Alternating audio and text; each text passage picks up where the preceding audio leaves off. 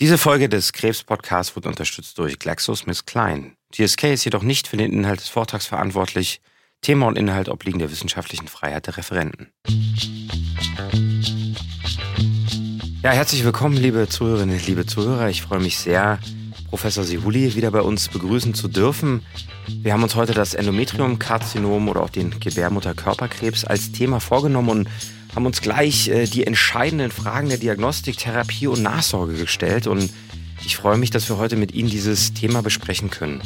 Vielleicht können Sie einmal, um unsere Zuhörer abzuholen, sagen, warum denn gerade diese Krebserkrankung so wichtig für uns Mediziner geworden ist.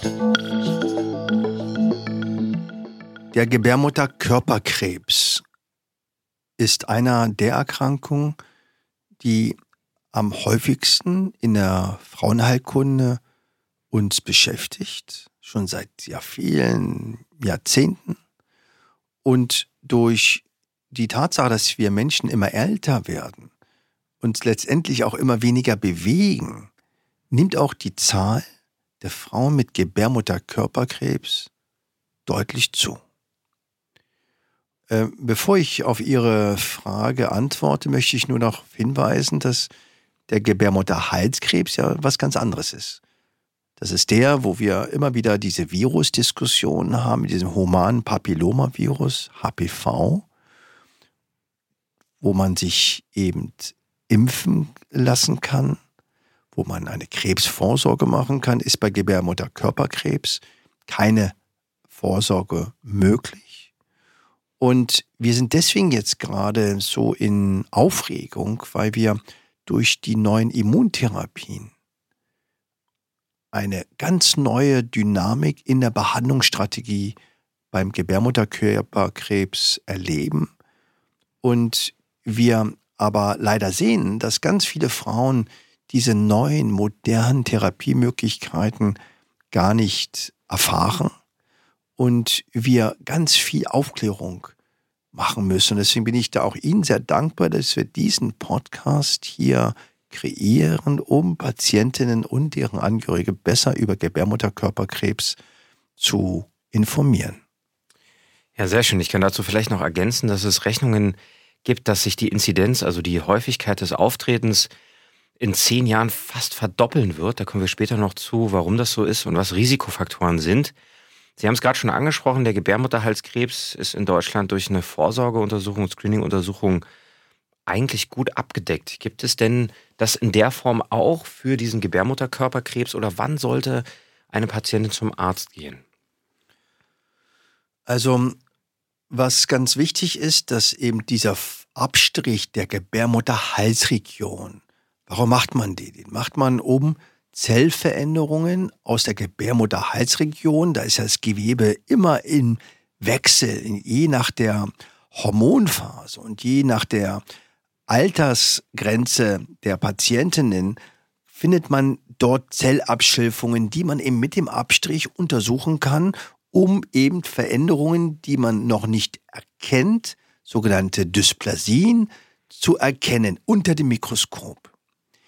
Der Gebärmutterkörper ist ja innen, also oberhalb des Gebärmutterhalses und konzentriert sich auf das Gewebe, was eben bei der Menstruation auf und abgebaut wird.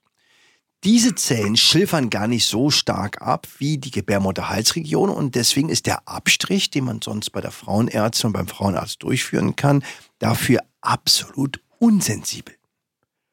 Und deswegen gibt es eigentlich keine echte Vorsorge.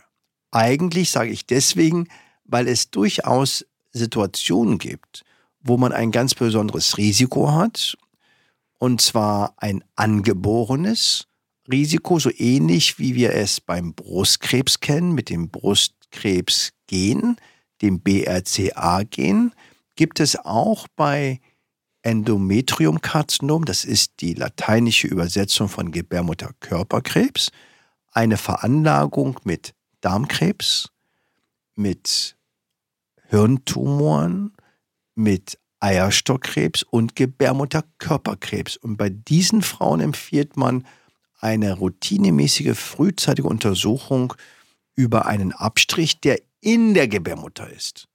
Eine Pipelle, so nennt man das, um eben diese Zellen dann auch zu lösen. Das ist aber ein völlig anderer Abstrich, als den wir bei der Gebärmutter Halskrebsvorsorge benutzen. Ja, vielen Dank. Die genetische Komponente ist eine sehr, sehr wichtige. Sie haben es aber gerade schon angesprochen, das durchschnittliche Erkrankungsalter. Wie können wir das einschätzen? Welche Frauen haben neben den Patienten mit dieser genetischen Belastung ein sehr hohes Risiko, diese Erkrankung zu bekommen? Also erstmal wichtig ist, dass der Gebärmutterkörperkrebs wird häufig bei Frauen in der Postmenopause erkannt. Die Postmenopause, also in der Phase, wo die letzte Blutung schon aufgehört hat, die in der Regel zwischen 51 und 53 Jahre ist, macht sich dann eben bemerkbar mit dieser Blutung. Und das ist so, was wir im Medizinstudium auch bei den Examina immer abfragen. Woran muss man denken, wenn eine Frau, egal welcher Intensität her, in der Postmenopause blutet oder auch nur eine blutig tingierte Binde hat, dann sollte immer an einen Gebärmutterkörperkrebs äh, gedacht werden, was nicht immer der Fall ist, weil es ja auch andere Ursachen gibt. Aber das ist so das Thema. Unabhängig davon ist es ganz wichtig, dass wir heute wissen, dass nahezu in allen Altersstufen eine Gebärmutterkörperkrebserkrankung auftreten kann. Und ich habe gerade jetzt vor wenigen Stunden an der Sprechstunde eine Patientin gesehen mit 20 Jahren, die im Rahmen der Kinderwunschabklärung eben die Diagnose eines frühen Endometriumkarzinoms hatte und die eben diese Diagnose hat und wahrscheinlich nicht genetisch belastet ist, weil die Tumorgewebeprobe keinen Hinweis dafür zeigte. Also es bedeutet, typischerweise höheres Lebensalter, kann aber auch bei jüngeren Frauen auftreten. Und Risikofaktoren sind neben der genetischen Belastung, ist eben eine äh, mangelnde Bewegung, Übergewicht und Zellveränderungen, die eben eine Zellveränderung im Sinne einer Dysplasie oder Hyperplasie verursachen kann, die als Vorstufe gewertet werden kann. Da unterscheidet man sogenannte komplexe von nicht komplexen Hyperplasien. Das sind so die Hauptrisikofaktoren äh, und bei vielen Frauen wissen wir es einfach nicht. Da stimme ich Ihnen völlig zu, aber die postmenopausale Blutung ist das Leitsymptom und Sie haben es gerade auch schon angesprochen, wenn wir auch zum Beispiel uns umhören, hört man ganz oft, dass auch metabolische Faktoren einen sehr hohen Einfluss haben, dass, sagen wir mal, generell Herz-Kreislauf-Erkrankungen, auch Fettstoffwechselstörungen einen Einfluss haben und vielleicht können Sie unseren Zuhörerinnen und Zuhörern noch mal ganz kurz erklären, warum gerade die Adipositas als so ein wichtiger Faktor gilt oder auch eine Art von Medikamenteneinnahme. Leider essen wir ja alle zu viel und bewegen uns zu wenig, inklusive jetzt mir und auch Sie. Na gut, Sie fahren extrem viel Fahrrad. ähm, aber auf mich trifft das auf jeden Fall zu und auf die meisten Menschen, dass wir einfach uns zu wenig bewegen. Ähm, dass wir zu viel am Schreibtisch sind oder doch eher den Fahrstuhl mal nutzen. Und wir essen einfach zu viel und deswegen haben wir alle ein bisschen Übergewicht. Je mehr Übergewicht man hat, dann hat man, umso ähm, höher ist das Risiko natürlich für andere Erkrankungen, wie den Zuckerstoffwechsel betreffend, Diabetes mellitus, die Zuckerkrankheit. Und wir wissen, dass Patienten mit einem sehr, sehr hohen Körpergewicht auch in ihrem Immunsystem anfälliger sind. Und wir wissen auch, dass die Hormone nicht nur im Eierstock produziert werden, sondern auch im Fettgewebe. Man denkt ja, oh, die Östrogene beispielsweise kommen ja nur aus den Eierstöcken. Falsch. Auch das Fettgewebe kann eben diese Östrogene produzieren und wenn immer Nährstoffe auf eine Veranlagung oder ein Organ geschossen wird, dann kann es ein Dauerbeschuss äh, sein, der dann eben Zellveränderungen verursachen kann. Das ist die Verbindung oder zumindest beschleunigen kann. Deswegen sagt man, dass diese metabolischen Syndrome nicht grundsätzlich die Ursache ist, aber das auf jeden Fall irgendwie bedingen und begünstigen. Und deswegen ist das so wichtig, dass wir eben einmal auf den Lebensstil mit achten und das auch in unsere Konzepte, und da hoffe ich, ähm, lieber Herr Armbrust, dass wir über die Nachsorge später sprechen, das auch in unsere Nachsorgekonzepte einbauen. Und da ist eben, so schwer das ist, es besser eben die Treppen zu nehmen als den Fahrstuhl. Wir kommen auf jeden Fall noch auf die Nachsorge zu sprechen und wie Sie sagen, es sind eben Dinge, die uns doch irgendwie alle betreffen und so muss man das auch verstehen, glaube ich. Und so kann man die Dinge dann auch äh, behandeln. Die Diagnose, haben Sie gerade schon gesagt, wird häufig über eine Art von Gewebeentnahme ähm, geführt. Diese Pipell, das ist einfach eine Art, wo man im Prinzip Gewebe von der Gebärmutter aus der Schleimhaut von innen entfernt. Das kann man ambulant durchführen, das kann manchmal in einer kleinen Operation durchgeführt werden mit einer Gebärmutterspiegelung. Das ist eigentlich der häufigste Diagnoseweg. Und wenn dann sozusagen die Krebserkrankung diagnostiziert ist, gibt es wie so oft eine ganze Reihe von Therapiemöglichkeiten, die allerdings noch überschaubar sind, sicherlich komplexer geworden sind durch die Immuntherapien. Und vielleicht können Sie uns einmal so die, sagen wir mal, grundlegend oder auch so den häufigsten Therapieweg ähm, aufzeigen, vielleicht angefangen mit der Operation. Also ganz wichtig ist, dass eben wir immer erstmal dran denken sollten und dann auch immer schauen sollten, wie können wir die Patientin in die beste Therapiestrategie bringen. Und daher ist auch das ganz wichtig, dass die Diagnostik einem ganz speziellen Algorithmus äh, unterläuft. Und letztendlich sollten wir dran denken, die Frau ganzheitlich untersuchen und drittens natürlich dann auch den Ultraschall durch die Scheide und auch die Gewebeproben oder die Spiegelung mit der Gewebeprobe als nächsten Algorithmus haben, weil das ist schon Diagnostik und auch ähm, extrem wichtig, dass man eben so schonen wie nur möglich den Frauen ähm, diesen Algorithmus ähm, ja mit anbietet. Die Operation per se hat immer zwei Ziele. Zu einem die Sicherung einer Diagnose. Das ist ein Thema. Weil letztendlich können Ultraschalluntersuchungen oder MRT, also Magnetresonanztomographieuntersuchungen oder die Palpation, die Tastuntersuchung, nur Hinweise geben.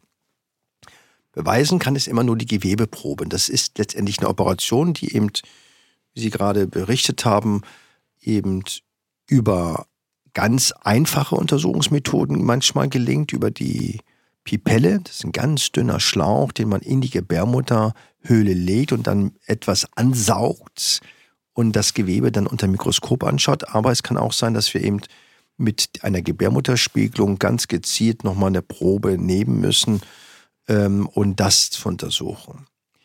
Die Grundpfeiler der Operation konzentriert sich immer nach dem Tumorstadium und der Ausbreitung. Der Gebärmutterkörperkrebs ist ein Tumor im Vergleich zum Beispiel zum Eierstockkrebs, der viel häufiger in einem frühen Tumorstadium erkannt wird, als es eben bei dem Eierstockkrebs ist. Und wir haben dort eine Tumoreinteilung, die eben Zahlen vergibt. 1, 2, 3, 4, 4 schlechter als 3, 3 schlechter als 2, 2 schlechter als 1 und der Eierstockkrebs wird beispielsweise im Stadium 3 am meisten äh, diagnostiziert und der Gebärmutterkörperkrebs im Stadium 1.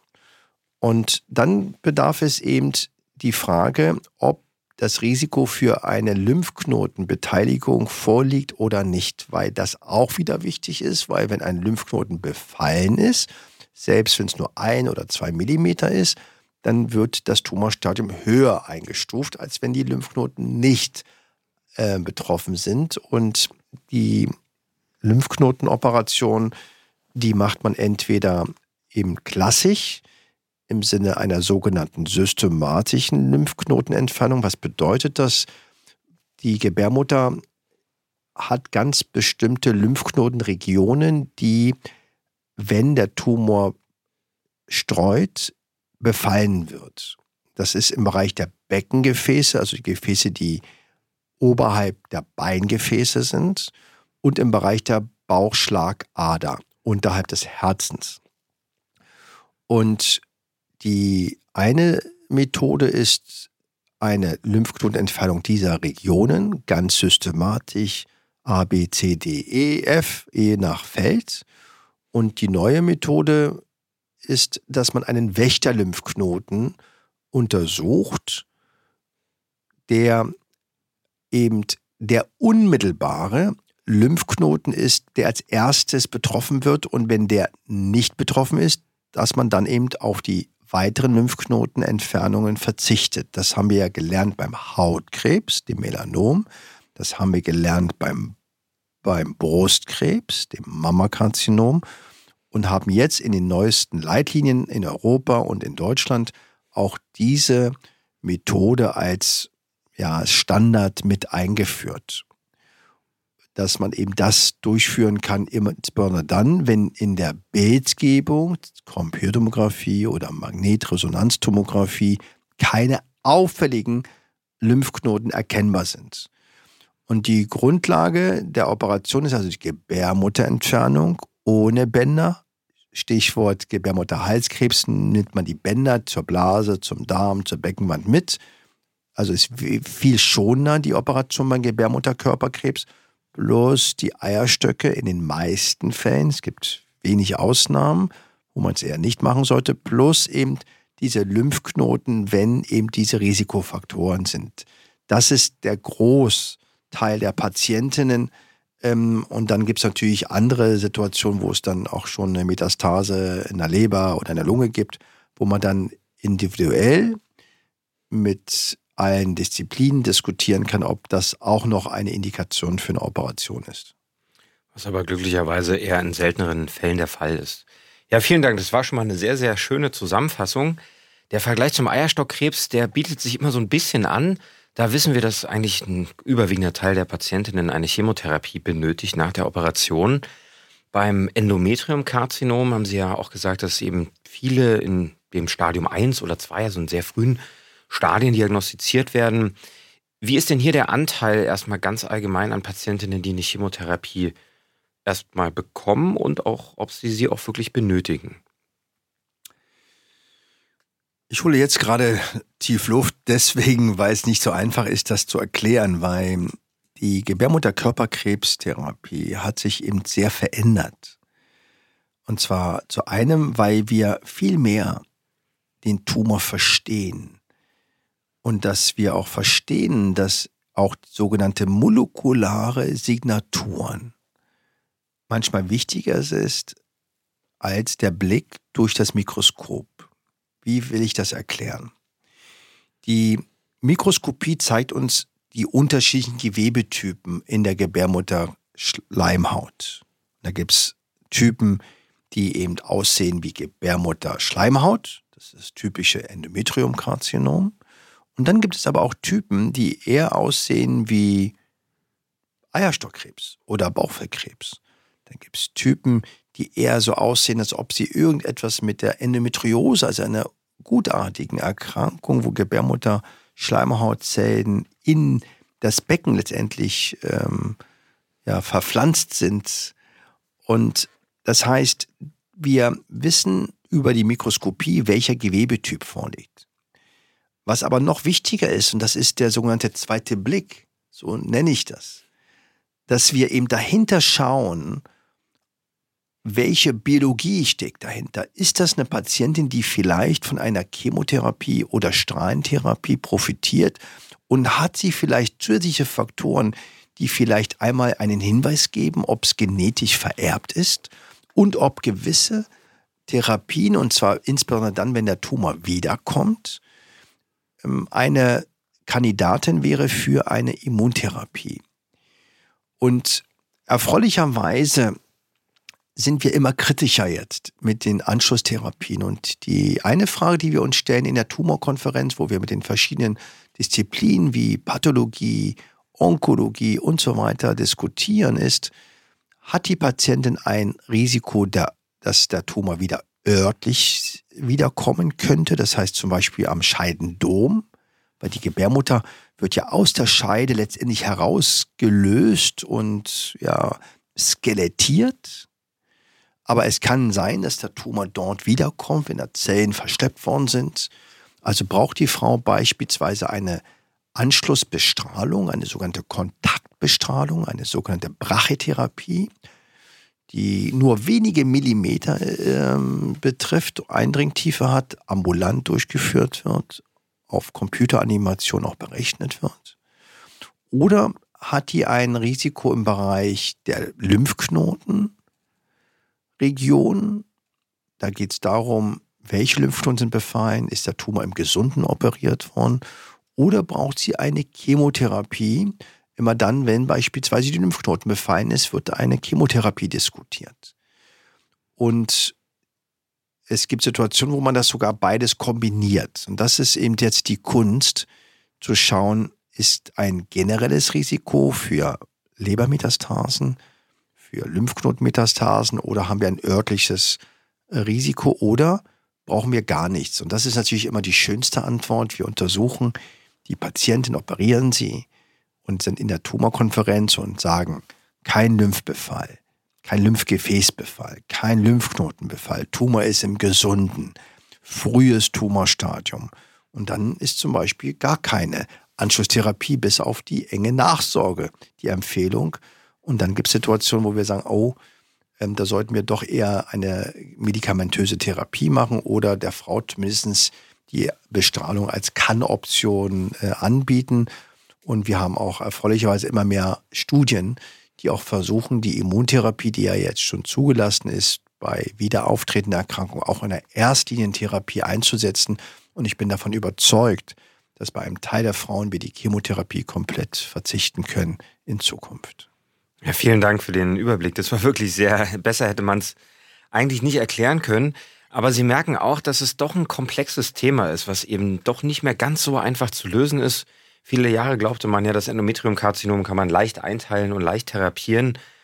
Und ähm, vielleicht fragen sich auch viele Zuhörerinnen, wo kann ich mich denn hinwenden? Da darf ich auf eine andere Podcast-Folge von uns verweisen, wo wir uns nochmal mit dem Thema beschäftigen. Wie finde ich eigentlich das richtige Zentrum? Wie finde ich den richtigen Behandler?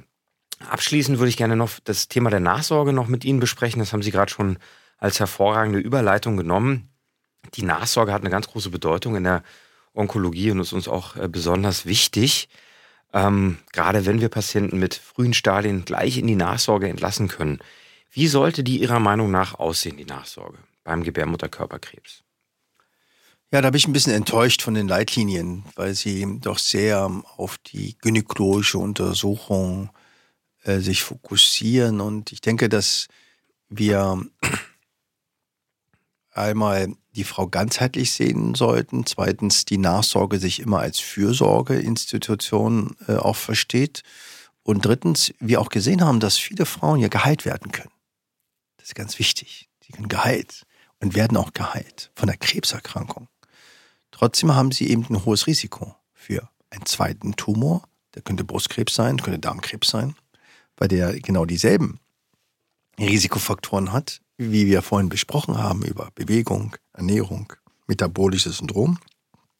Und dass wir eben diese Themen wie Schlaganfall, Herzinfarktrisiko, Bluthochdruck, Zuckerkrankheit auch unbedingt in das Konzept einbinden müssen. Das heißt, neben der allgemeinen Untersuchung der Lymphknotenstation hier oben an dem Schlüsselbein, an den Achsen, an den Leisten, plus die gynäkologische Untersuchung, und vor allem der Blick auf die Scheide, damit man eben genau, wenn der Tumor tatsächlich wiederkommt, man sehr früh erkennen kann und dann immer noch Heilung möglich ist. Und eben die Ultraschalluntersuchung vom Bauchraum sollten die routinemäßige Untersuchungen innerhalb der ersten drei Jahre, dreimonatlich, dann halbjährlich sein. Und dass wir eben den Blutdruck messen oder zumindest so organisieren, dass er auch gemessen wird und dass wir eben die Fettstoffwechsel Parameter im Blut untersuchen und dass wir versuchen, dass wir die Patienten motivieren, dass sie eben mindestens ab dem 50. Lebensjahr zur Darmkrebsvorsorge gehen, dass sie zur Brustkrebsscreening gehen, dass wir eben schauen, dass eben die ähm, Lebensstile sich auch anpassen im Sinne von Bewegung.